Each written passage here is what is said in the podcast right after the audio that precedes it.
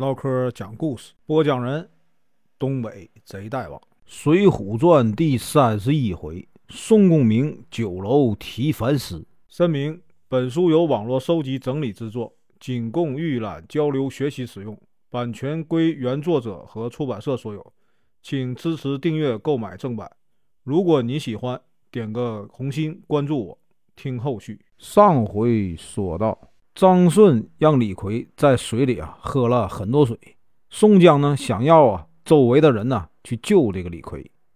听那个众人说呀，提到哪儿呢？提到这个浪里白条张顺，就想起了啊张衡，连忙对这个戴宗说呀：“我有他大哥张衡写的信，就放在这个牢城营里。”戴宗听了以后啊，朝着江心喊呐：“张二哥，请住手！”我们有你大哥，张衡的家书。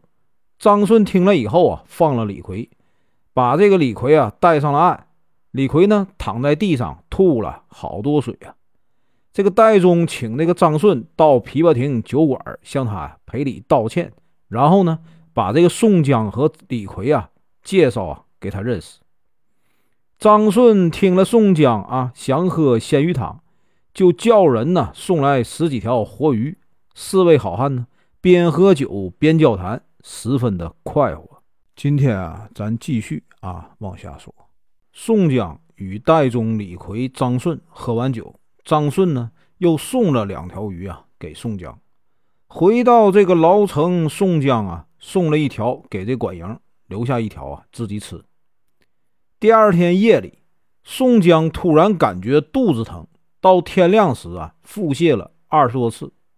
已经呢，浑身无力。过了几天呢，他才啊渐渐的好起来。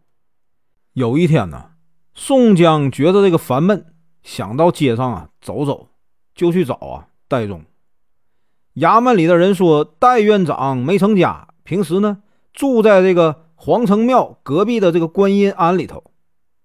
宋江又问李逵，那人又说啊，李逵是个没头苍蝇，有时呢住在这个牢城里。却经常啊找不到他。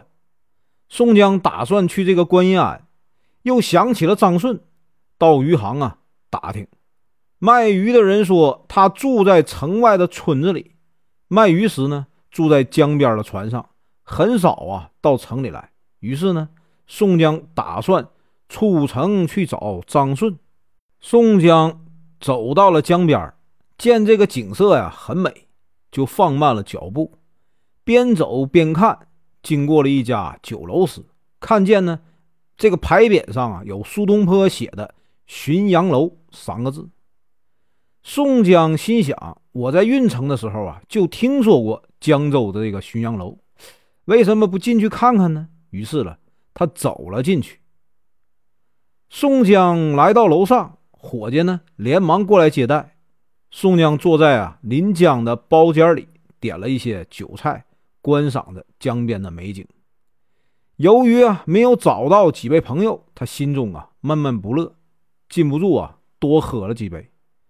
这个时候呢，一股忧愁涌上了心头。他想啊，我已经三十多岁了，不但没有啊成就功名，而且呢被发配到远方，连父亲和兄弟啊都见不到。虽然呢结识了江湖的啊。很多好汉，但是呢，只得了一个仗义疏财的虚名，有什么用呢？想到这里啊，宋江流下了眼泪。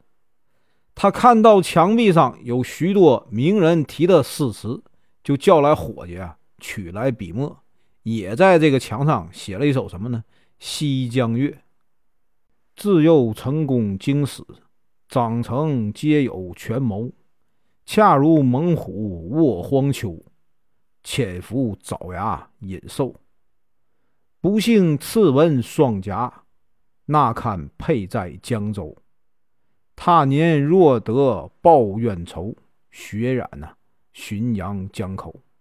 他又写了一首诗：心在山东啊，身在吴，飘蓬江海啊，漫皆虚。踏石若碎凌云志。敢笑黄巢不丈夫。写完呢，他在后面署名运城宋江。宋江又喝了几杯酒啊，结了酒钱，摇晃着回到了牢城营。第二天醒来的时候啊，宋江把提司的事啊忘得一干二净。江州对岸有一座城叫无为军，那里啊有个通判叫黄文炳。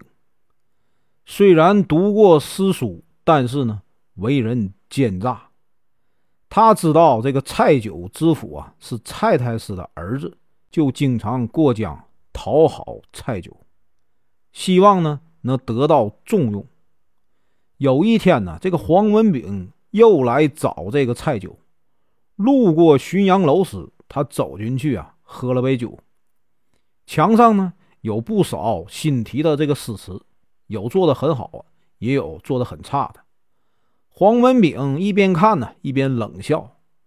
当他发现宋江提的诗词时，大吃一惊啊，就说：“呀，这不是凡诗吗？是谁写的？”他又看到了“运城宋江”四个字，问伙计：“这是什么人写的？长什么样子？”这个伙计说：“呀，他脸上刺了字，可能是呢牢城营里的人，长得黑矮。”黄文炳想用这个纸笔啊，把这个诗词抄下来，吩咐伙计啊，不要把字刮掉。黄文炳连忙就向这个蔡九报告说呀：“黄巢是唐朝的反贼，这宋江自认为胜过黄巢，说明他呀有谋反之心呢。”这个蔡九就问呢：“这宋江是什么人呢？”黄文炳说：“不幸啊，刺文双颊。”那堪配在江州，说明呢他是江州这个牢城营的犯人。蔡九又问呢：“江州真有这个人吗？”